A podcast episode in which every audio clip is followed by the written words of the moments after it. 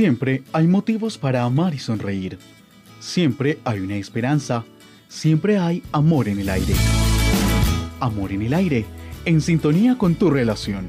Conduce la psicóloga Elizabeth Guerra Gómez y los profesionales de la Clínica para la Familia. Comienza Amor en el aire. Bienvenidos.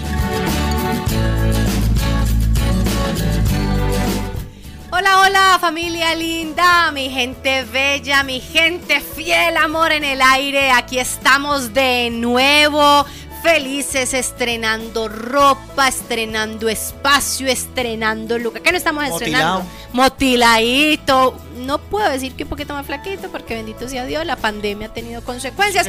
pero bendito sea Dios, aquí estamos. Yo soy Elizabeth Guerra, la psicóloga y servidora de tu familia. Y hoy pues le doy gracias al Señor por poder estar aquí en un miércoles de tertulia que sé que nos lo vamos a gozar a más no poder en compañía de mi amigo y compañero de trabajo. Manuel Push Durán. Yo no he podido entender nunca a Manuel Push Durán Gómez cómo es la cuestión. Porque usted es Manuel Eduardo Push. Push Durán es el primer apellido. Ah, ya, ya, ya, ya, ya, ya, ya. Y Gómez el segundo. Ah, ya, todo se supo. Tantos años de amistad. Hasta primos seremos. hasta primos seremos ahí por el lado Doña Lucero. Bendito sea Dios. Manu, bienvenido. ¿Cómo estás tú? Bien, Eli, un saludo para ti, para todos los que están conectados a esta hora con Amor en el Aire en este miércoles en esta nueva temporada de Amor en el Aire que tenemos sorpresas, tenemos nuevos contenidos, muchas cosas muy chéveres que estamos pensando y planeando para todos ustedes para que se sigan conectando.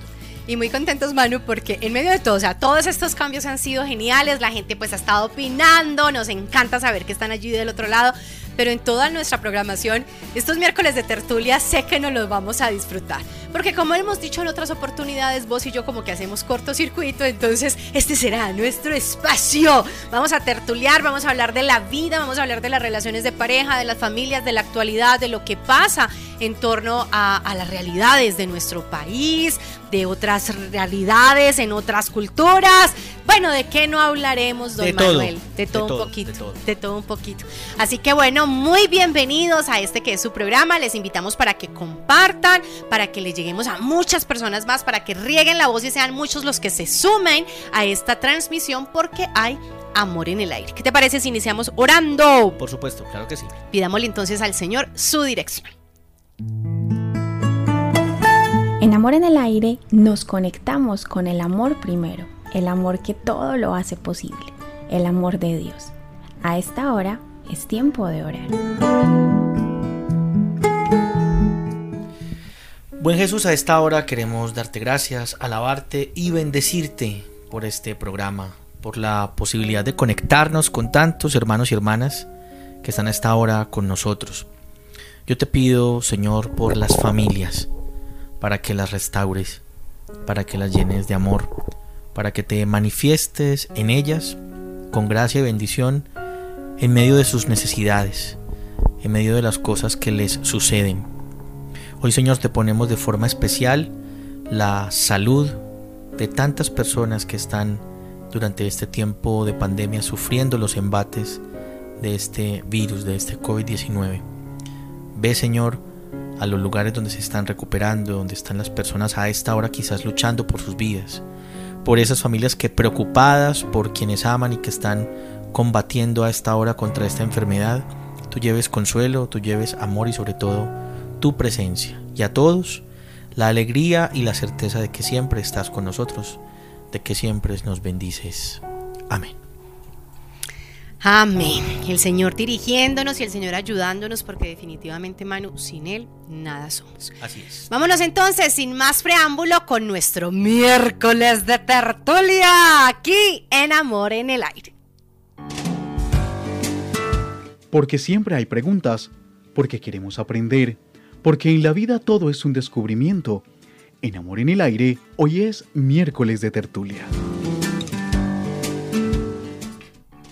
Miércoles de tertulia. Bueno, don Manuel, aquí lo que vamos a hacer es hablar y prepárese, mijito, porque me voy a vengar de todas las que ¿Ah, usted me ha hecho ¿Ah, al aire. Prepárese, prepárese, prepárese. Mal hecho. Bueno, tenemos un tema. ¿De qué es que vamos a hablar? ¿Cuáles han sido los efectos en las emociones, en la psicología, en la mente, en los comportamientos, los efectos de esta pandemia en la vida de pareja, en la vida de la familia. Bendito sea Dios. Y es que, mi querido don Manuel, yo creo que todos nos hemos visto impactados por esta realidad, todos nos hemos visto movilizados por esta realidad y sufrimos tanto los unos como los otros. El tema de hoy es la pareja, ¿cierto? ¿Cuál es ese efecto de la pandemia en la salud mental? Y bueno, ya nos daremos cuenta de esto. Pero yo tengo por ahí un amigo que me ha escrito diciendo, eh, qué berraquera esta pandemia, qué verano tan impresionante, qué mejor dicho abstinencia tan brava, o sea, que se quejan tanto los que estamos casados como los que están cansados de no estar casados. Pues cositas que a veces le, le chatean a uno gente. Cosas pasan, que mm. también hay ausencias en los que están y ausencias en, los, que no. Exacto. ¿Te, ha, pasado? Sí, eso pasa. nos pasa a muchos.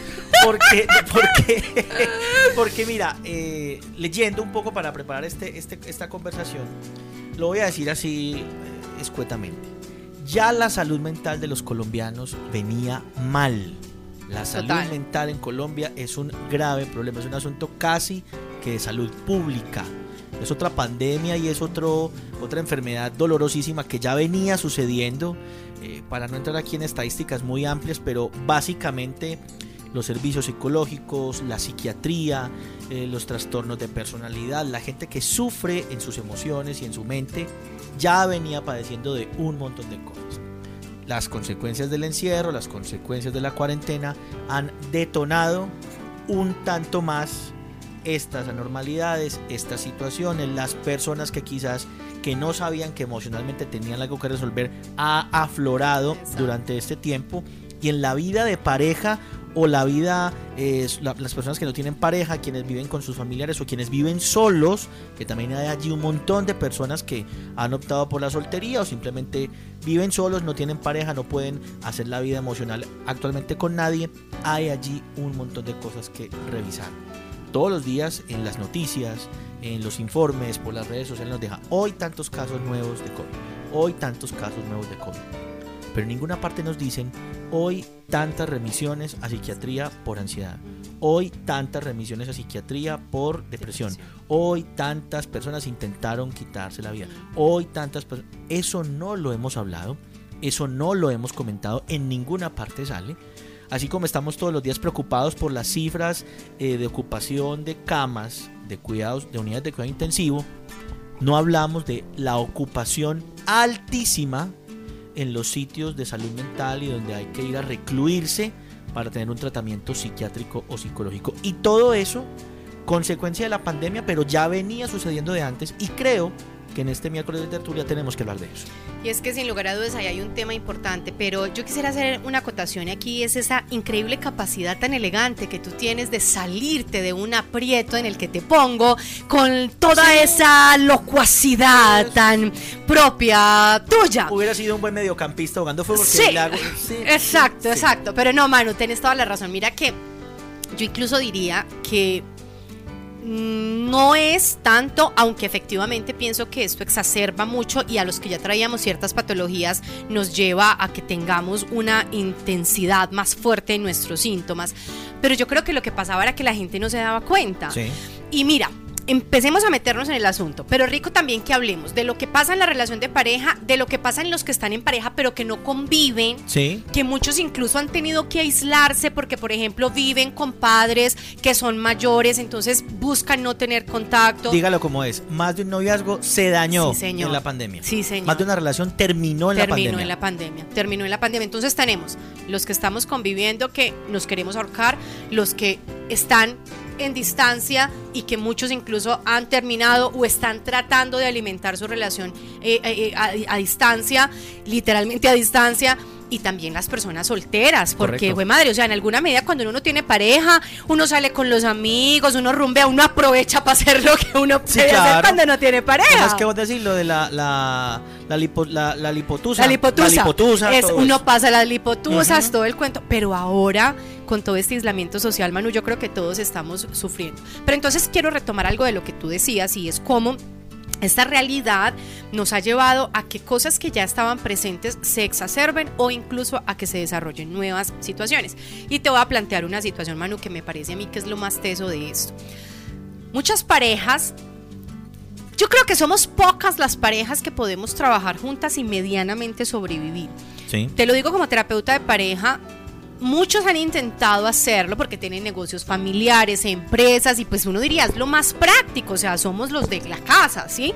Pero es que no es fácil, no lo es. Entonces muchas parejas teníamos o tenían, porque yo no soy de esas, la realidad de que salía el uno a las 7 de la mañana, salía el otro a las 7 de la mañana, o el uno se quedaba, la otra se quedaba, se volvían a ver 5 o 6 de la tarde, a hablar cómo les fue, que esto está.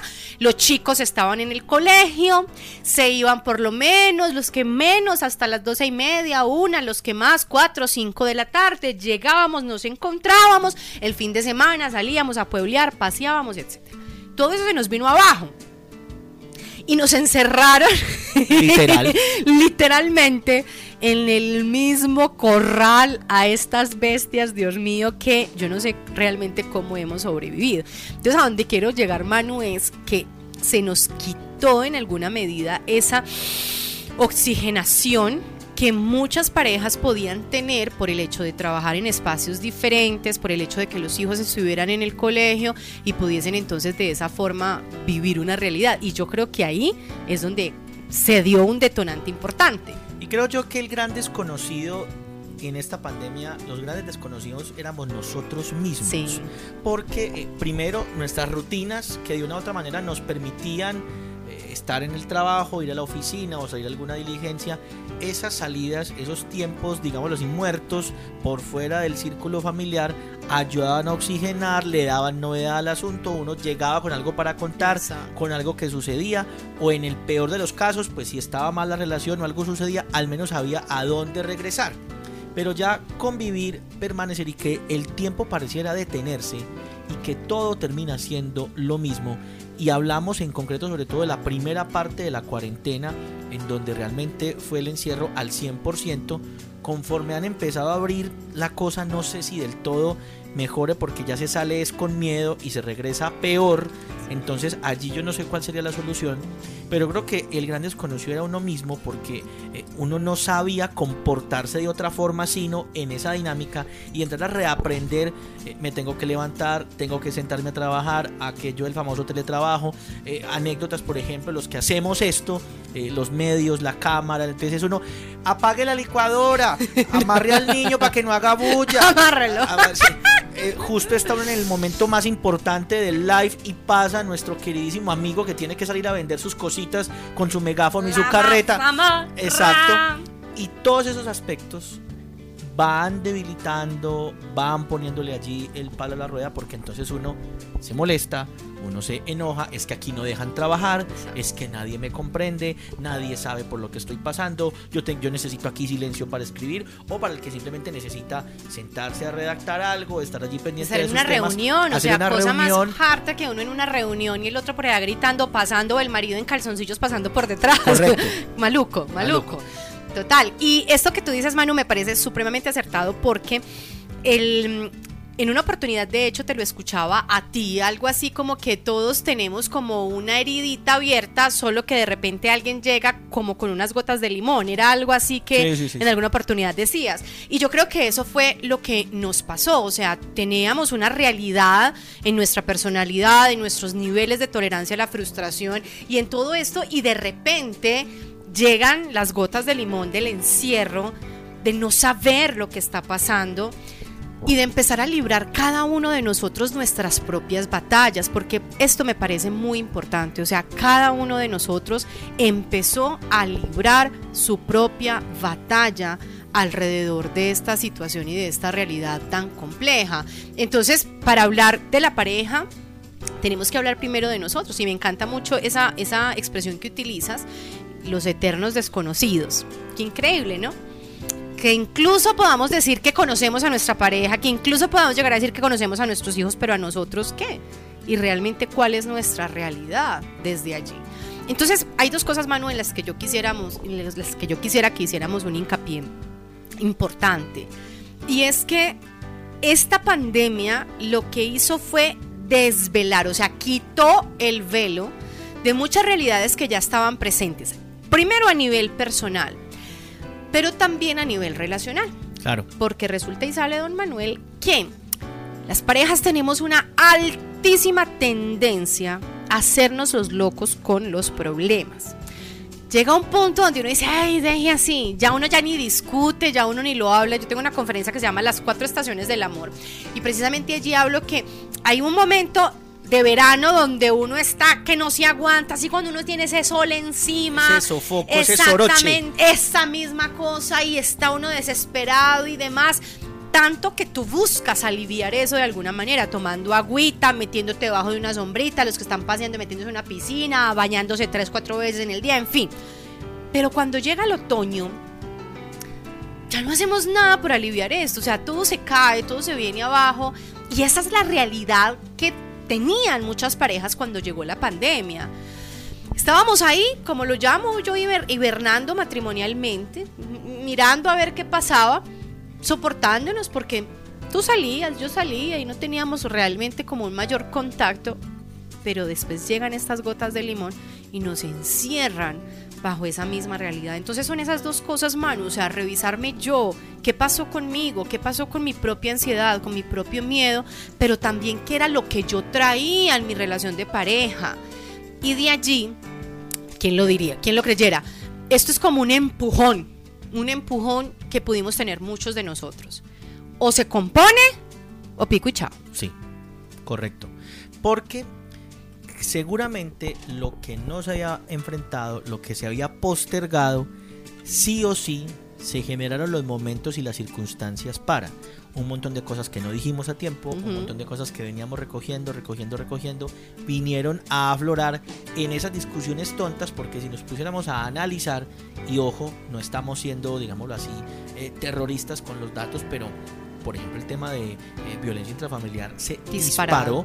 y violencia sexual, mano, ese me ha parecido tan doloroso. Todo eso se disparó en esta pandemia por ese montón de pendientes, ese montón de cosas que no habíamos resuelto, afloraron. Seamos, seamos honestos, eh, amigos que están hasta ahora conectados con nosotros y sigan allí comentando todo lo que todo lo que están comentando lo estamos leyendo y lo estamos compartiendo aquí con ustedes. De verdad las discusiones que hemos tenido en la pandemia con la gente que vivimos, con quien convivimos. Yo convivo, por ejemplo, con mi mamá y con mi hijo, eh, tú con Johan, con el niño, eh, las personas que te ayudan en casa y todos allí en casa.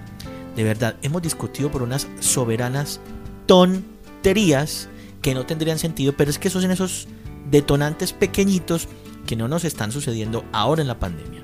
Es el montón de pendientes que traíamos emocionales, es el montón de tareas irresolutas, es el montón de asuntos que no habíamos terminado de organizar ataca el asunto de sentarnos a comer, ataca el asunto de pongámonos a ver una película, ataca el asunto de hoy quiero esta película, pero este quiere es otra y qué pelea para, para, para ver que nos ponemos de acuerdo por no decir nada del tema entre las sábanas y entre la intimidad, también cómo se afecta, porque antes estaba quizás la novedad, ay, hoy, hoy va a llegar mi esposito, entonces yo me organizo, me pongo divina, le hago una cenita, eh, mando a los niños por de mi mamá, y entonces sí vamos a tener un fin de semana espectacular. vamos a tener un fin de semana espectacular, y no, hoy todo el día el señor estuvo en pantaloneta, trabajando lo que tenía que hacer, yo con los niños en la casa volviendo la night, tenía que alistar almuerzo, tenía que organizar todo y seguir haciendo mis cosas y trabajar a la noche que van a quedar ganas de que por la noche.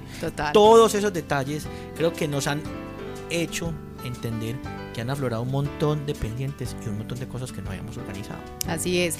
Y ahí eh, me hace mucha figura lo que dices de cómo el solo hecho de las fricciones que se presentan al interior de la familia por estar ahí todos en ese mismo espacio, empieza como a exacerbar esos problemas, ¿cierto? Entonces, tal cual lo que tú dices, si yo he visto a mi esposo todo el día frente a la pantalla, frente al computador, y desde mi percepción incluso diría que bobada o lo pueden esperar o no sé qué, mientras que yo del otro lado estoy quizá haciéndome cargo de la tarea virtual del muchachito que si se conectó, que si no se conectó y de alguna forma se perdió también como mi tiempo, se perdió también como mi espacio, termino cobrándole al otro eso. O sea, mi propia frustración yo se la cobro al otro porque soy yo quien está sintiendo esa frustración, porque soy yo quien está sintiendo ese, ese esa piedra en el zapato que talla, que fastidia, que molesta y que no nos está permitiendo avanzar. Entonces, son muchas realidades, Manu, son muchas las cosas que se empiezan a generar desde allí, que se empiezan a dar. Sin embargo, yo quisiera también tocando esta otra parte de las relaciones a distancia, de los novios, de las personas que mm, no tenían una convivencia pero que llega esta pandemia y les aleja y les pone distancia entre ellos, ¿cómo la están librando?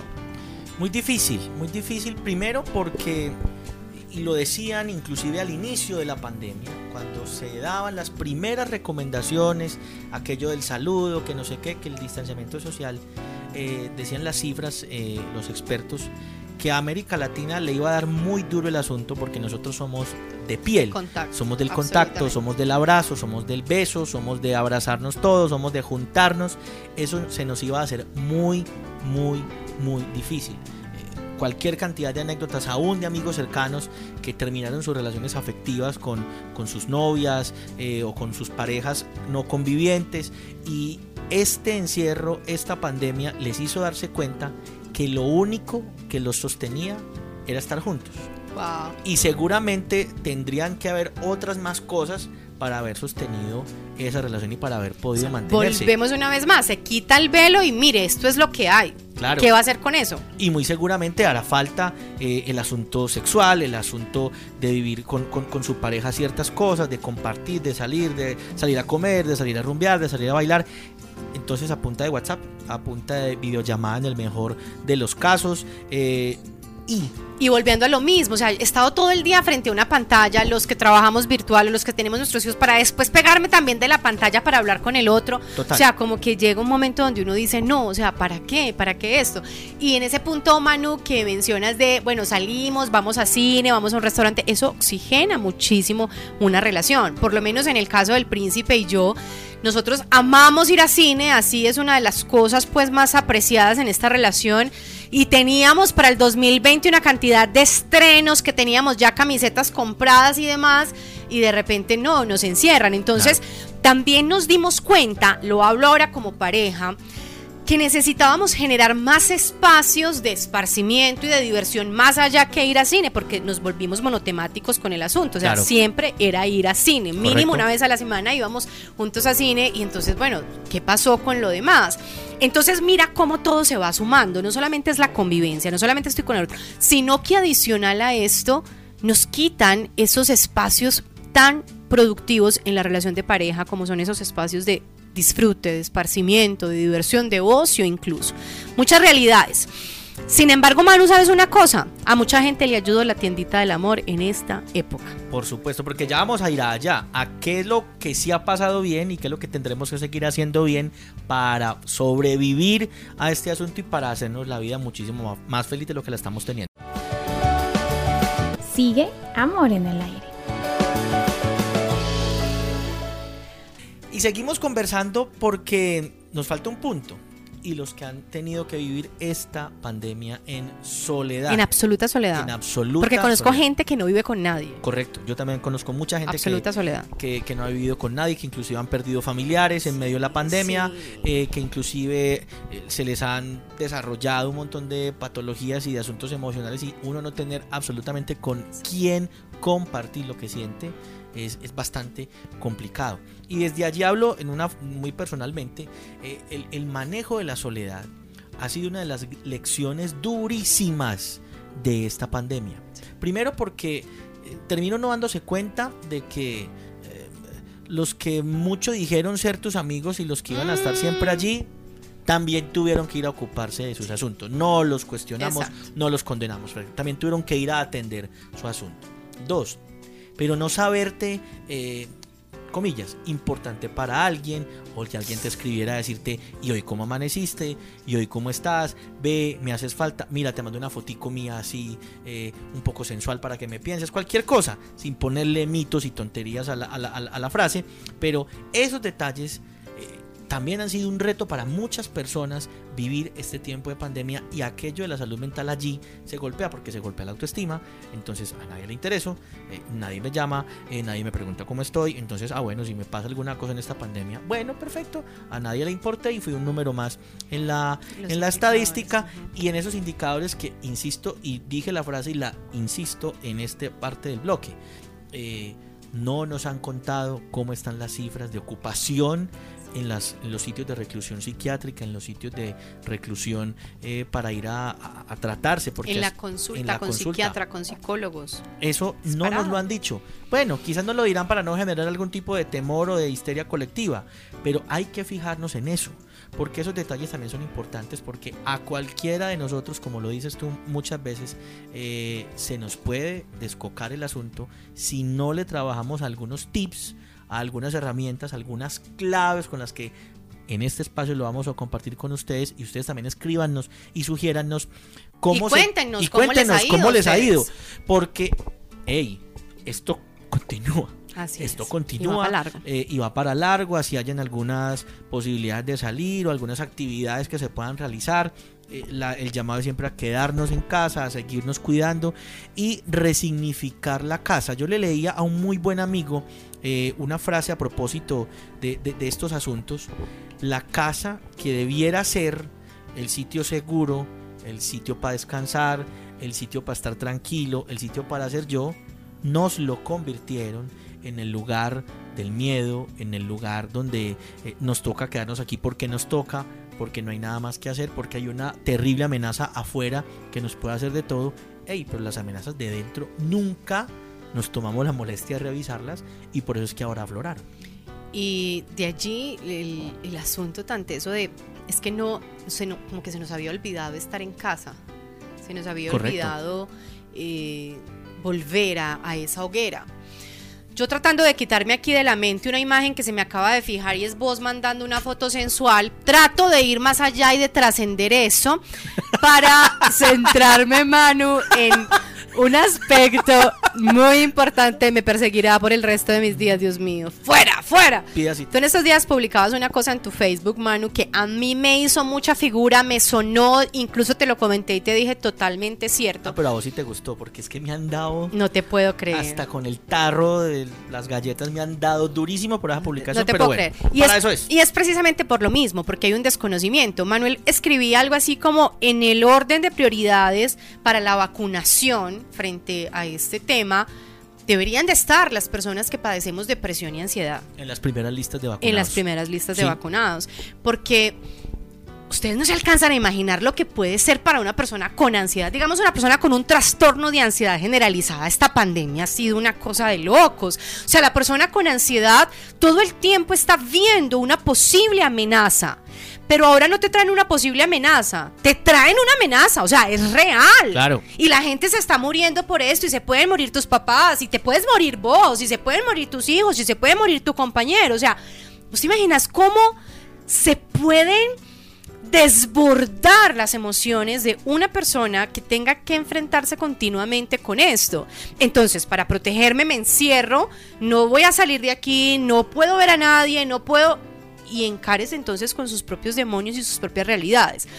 Y adicional a eso, también me hace mucha figura cómo el asunto de la amistad también se replantea. Entonces, cuando yo te escuchaba hablar, me daba cuenta cómo es que no sabemos ser amigos tampoco. O sea, pensamos que el amigo es el parcero con el que salimos a rumbear, con el que salimos a tomarnos una cerveza o nos vamos de paseo y como nos quitaron eso, entonces nos quitaron la amistad. Correcto. Nos quedamos sin herramientas. Qué bonito. Y entonces ya metiéndonos pues como en el lado positivo, pues porque estamos un poquito nefastos aquí.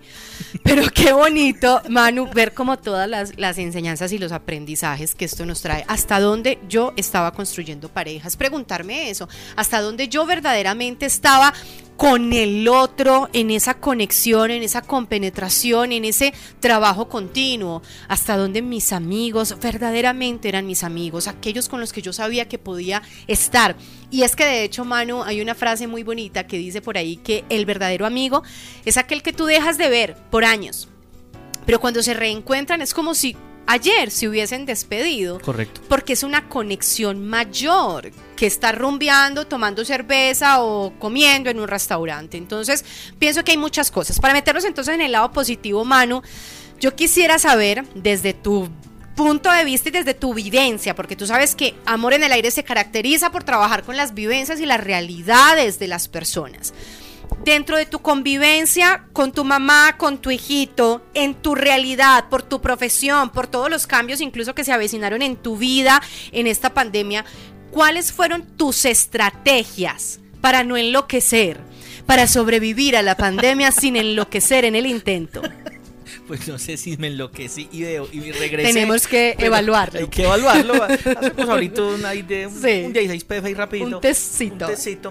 No, mira, yo aprendí primero que es muy importante y no lo aprendí por cabeza propia, lo aprendí por sugerencia de gente que me quiere y que, y que me aconseja y mis buenos amigos que sí estuvieron ahí y que hicimos muchas cosas muy interesantes y ahí les diré el cómo.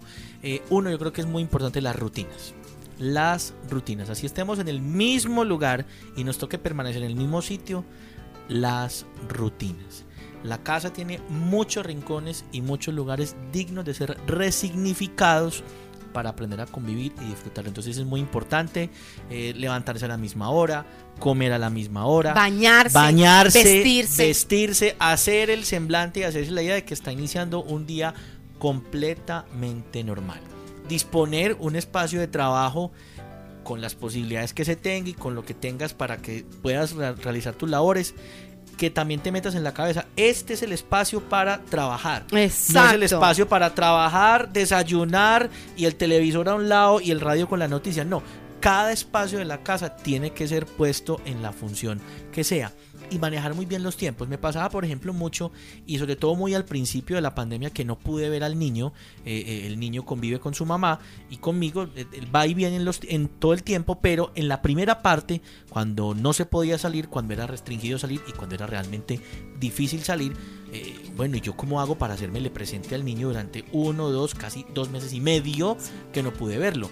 Y, y, y viceversa, ya cuando vino y volvió y descubrió su casa paterna, cuando volvió se encontró con sus juguetes, con sus cosas, entonces listo, manejemos los tiempos. El espacio que a ciertas horas es trabajo, a ciertas horas admite el desorden de los juguetes y admite el desorden y, el, y la música a alto volumen y bailemos y divirtámonos. Y allí también otra clave, romper los esquemas. Ya que estamos en casa, ya que podemos manejar ciertas cosas a nuestro favor, pues utilicémoslas a nuestro favor, no en nuestra contra. Qué delicioso a media tarde, cuando ya cada uno cumplió con sus tareas, cuando todos están tranquilos. ¿Y por qué no ponemos el equipo de sonido y nos ponemos a bailar a todos en la sala porro? ¿Y por qué no... Porros, eh, gaitas y cumbias. Porros, gaitas y cumbias. Un saludo para don, don Albeiro Acevedo Paniagua. Eh, ¿Por qué no volver? Y lo decía yo en un programa. Eh, qué bueno que en la pandemia resucitó el parqués, resucitó el ajedrez. resucitó el uno, que ha destruido muchas familias, el uno, aquello de por cuatro ha destruido familias, bueno, eh, ¿le ha pasado? Eh, los juegos de mesa, eh, volver a encontrarnos a ver ciertas cosas, qué bueno un parque de seis largo y sin afán y sin problema. Y con moneditas de apuesta. Y con moneditas de apeso.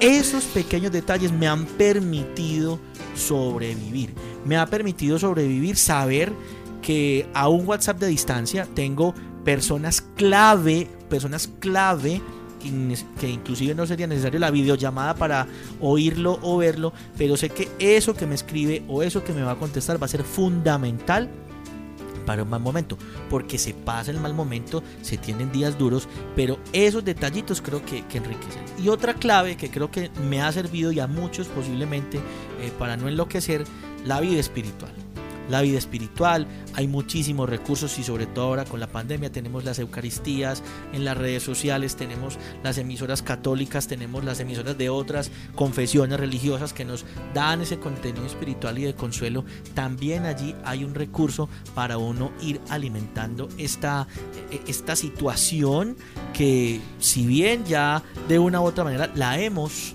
aprendido a manejar, eh, también es cierto que llegamos a un sitio donde no habíamos estado, pero que tenemos que aprovecharlo, entre otras cosas.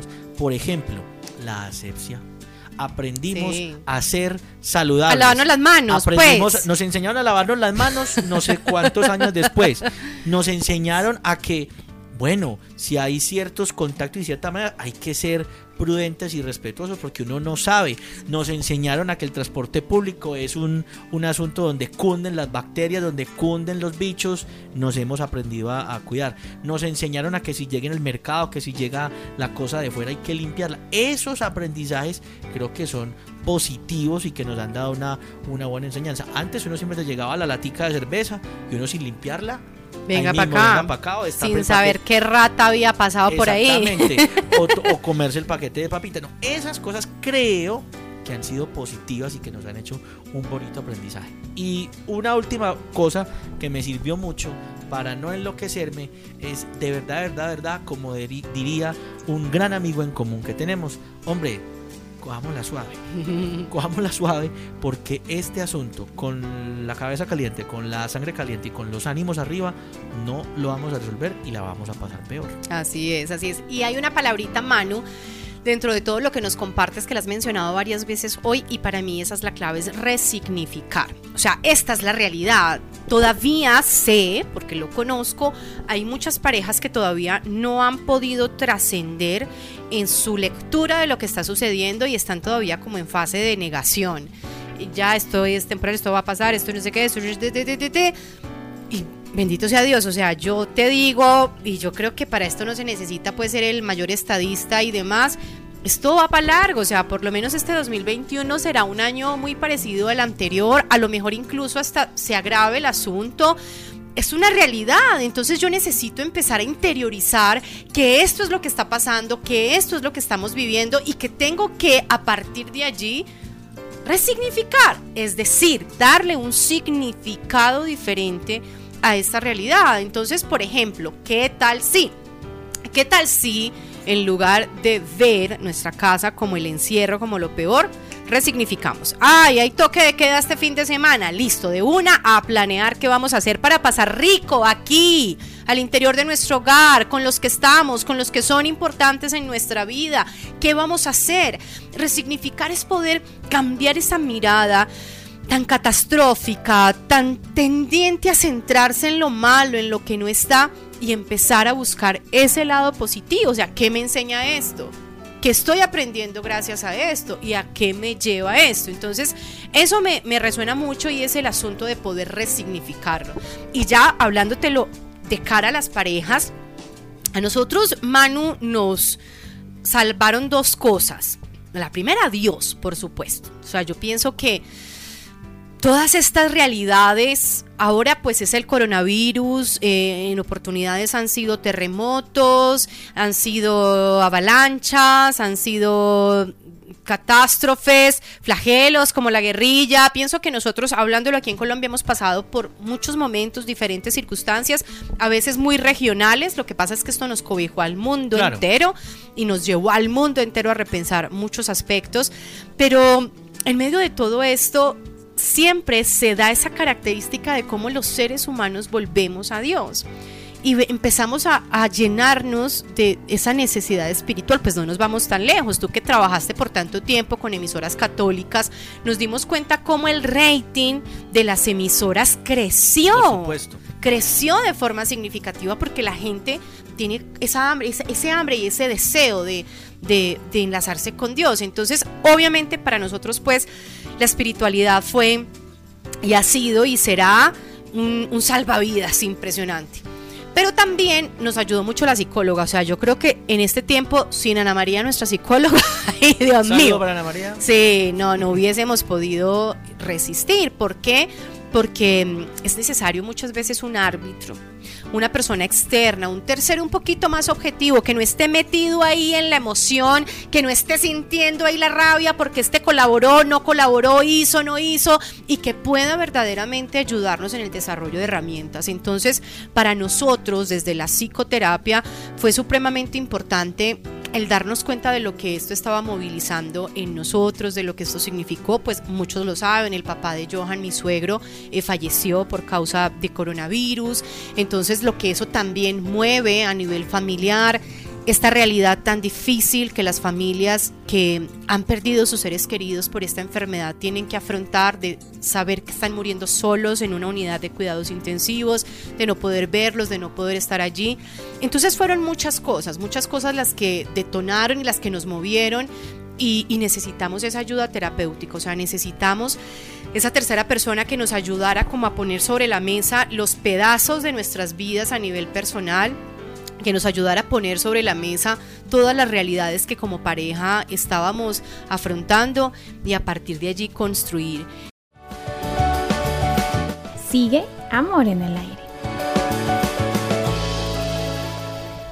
Allí estaban todas nuestras actividades, todas nuestras invitaciones para ustedes, porque, bueno, ¿quién quita que lo que te ayude a ti en este momento, en tu relación de pareja, en tu soledad, en tu realidad actual, sean los eventos de la Clínica para la Familia. Por supuesto. Cosas buenas de esta pandemia, darnos cuenta que desde cualquier lugar del mundo se podía consultar con profesionales de la talla de nuestros profesionales, asistir a nuestras conferencias, a nuestros eventos.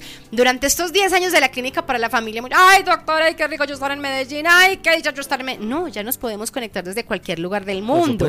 Y le perdimos el miedo a las pantallas, a estas tecnologías, al Zoom. Pues la gente, de hecho, muchos ni conocían que era Zoom, nosotros que hacíamos las conferencias por Zoom y eso era un problema para que la gente pudiese entrar. ¿Y qué es eso? ¿Y qué es eso tan raro? Ya todo el mundo sabe que es Zoom. Claro. Y nos tocó.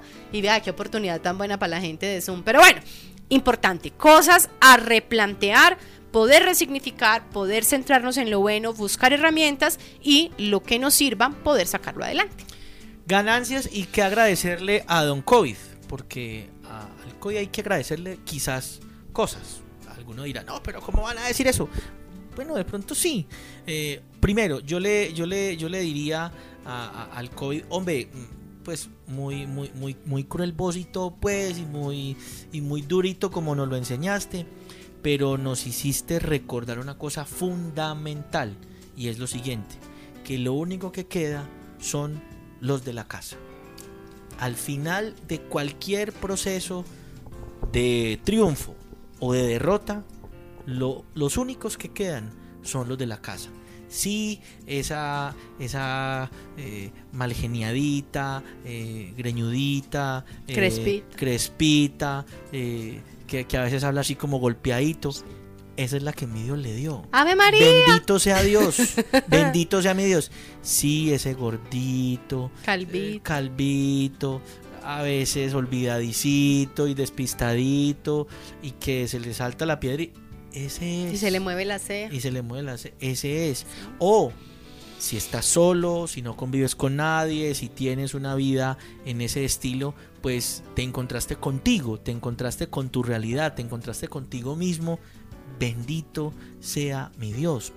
Y, eso es lo que yo le agradecería a la pandemia, a esta oportunidad de haber tenido que resignificar mi casa, resignificar mi cuarto, resignificar mi habitación, resignificar los patios de mi casa. Ya, por ejemplo, en otro tiempo a mí me decía mi mamá, tráigame tal cosa. No tenía la más mínima idea dónde estaba el cosito.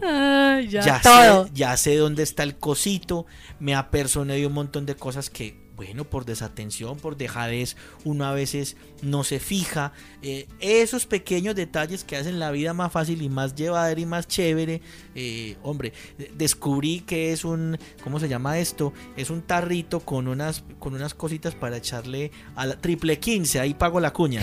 Aprendí que era el triple 15. ¿Qué es el triple 15? Es un abono para las matas, maravilloso, una cosa increíble. ¿En serio? Sí, yo tenía ni idea, para mí eso era un tarrito.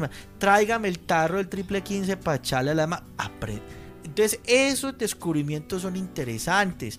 Em, otra cosa que descubrí muy, muy bacana, eh, y también desde el corazón, em, en ausencia de mi papá, que ya hace dos años eh, ha resucitado en el Señor, el taladro volvió a sonar. Entonces había mucha cortina que pegar, había mucho cuadro que arreglar, había mucha pata de silla que reparar. Taladro se hereda. Entonces el taladro volvió a sonar, volvió a sonar el martillo, volvió a haber un hombre en la casa que arreglara cosas.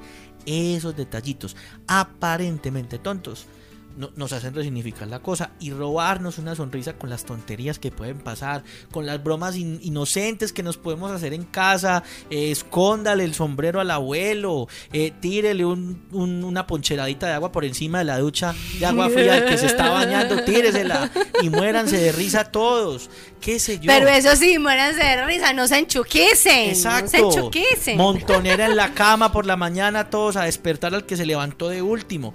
Esos detalles, esas cositas nos hacen vivir de manera distinta este tiempo. Pensé que ibas a decir cuando lo mandan a uno por el triple 15, pensé que ibas a decir cuando lo mandan a uno a ser mandados afuera. Ah, no, no, y uno, no, no, no, nosotros en mi casa somos tres, mis dos hermanos mayores y yo.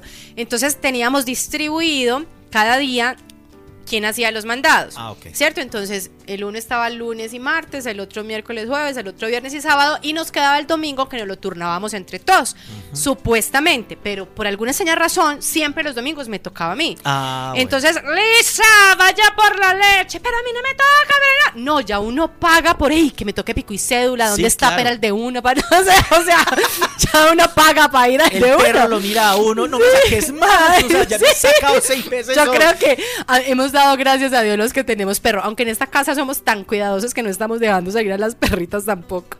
Bendito sea Dios. Y, hay otro aspecto también, Manu. Usted que no me ha invitado a su casa joven. queda, Más de 10 años de amistad y no me ha invitado a su casa. Queda invitada al aire en este momento. Muy bien. Cuando nos dejen salir. Muy bien. Haremos entonces algo especial allá desde las habitaciones, el hábitat de Don Manuel.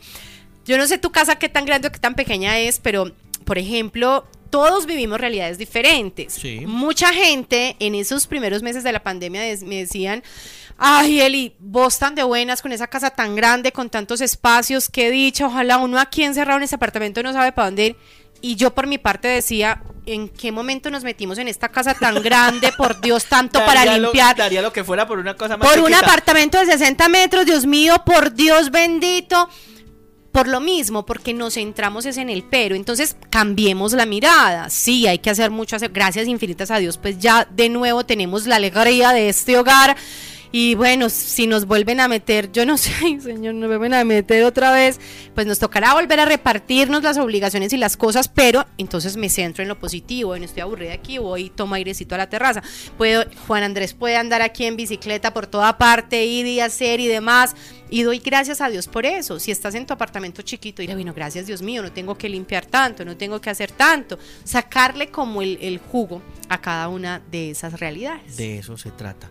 Y precisamente de eso queríamos hablar en este miércoles de tertulia, porque esto que conversamos aquí queremos que sea lo que ustedes estarían conversando con nosotros aquí. Queremos ser la voz de ustedes. Aquí no es Eli la terapeuta, aquí no es Manuel el periodista, no estamos intentando hacer aquí nada extraño, sino hablar de lo que ustedes quisieran hablar y con este diálogo y con este compartir, pues bueno, entregarles herramientas y entregarles buenas ideas para seguir viviendo mejor. Propónganos sus temas, escríbanos en nuestras redes sociales, a nuestro correo electrónico amor en el aire la familia.com amor en el aire, arroba clínica para la familia.com. Propónganos los temas, no nos da miedo ninguno. Aquí hablamos de lo que sea y de lo que no sepamos traemos a quien nos diga. Eso, eso iba a decir también, incluso si quieren. Ay, yo quiero ir a tertuliar con usted. se le conecta, se, le, conecta. eso ya, mejor dicho, desde cualquier lugar del mundo nos podemos conectar y nos podemos enlazar. Entonces, queremos en esta nueva temporada de Amor en el Aire verdaderamente que ustedes sientan que estamos en sintonía con sus relaciones, con sus familias, con sus hogares, con sus sus necesidades. Entonces, nada, gracias por hacernos parte de, de ustedes y por posibilitarnos estos espacios. Mañana jueves, super programa en esta nueva temporada de Amor. Les tengo una invitada. Una invitada, pero la. La invitada. Mañana la conoceremos porque los jueves será jueves de Educamarte, la vida en familia, el cuidado de los más chiquiticos, papá, mamá, hijos, cómo resolver también todos estos temas. Junto con ellos los tendremos en jueves de Educa Marte. Así que no se despeguen, amor del aire, mejor que nunca. Y en este 2021 vamos con toda desde la familia estación. Y prepárense, eso les iba a decir, mm. porque les traemos sorpresitas. Hay una cosa muy, muy masculina, hombre, bosome bosome que se están fraguando los machos alfa de la clínica para la familia. Lanzamos, así como lo que se llama en, medios un Q. ¿Cómo se verían 3, 4, 5, 6, 7, 8 hombres en un live hablando de cosas de hombres? ¡Peligro! Virgen Santa, nos van a despelucar. Ahora sí, mejor dicho. Eso va a estar interesante.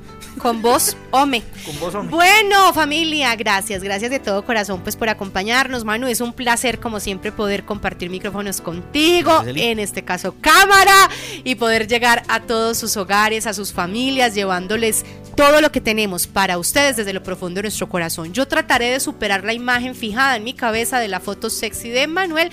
Mientras tanto, ustedes continúen creciendo y llenándose del amor de Otro Dios. miércoles. Ay, Dios mío. Ay, Dios mío. No, No se les olvide, familia, que fue Dios el que soñó la familia. Y por eso nosotros Trabajamos trabajamos por por ella. ella. Chao. chao, chao. Hasta aquí el programa de hoy. Recuerda que siempre hay una esperanza, que siempre hay amor en el aire. Amor en el aire, en sintonía con tu relación. Conduce la psicóloga Elizabeth Guerra Gómez y los profesionales de la Clínica para la Familia. Hasta pronto.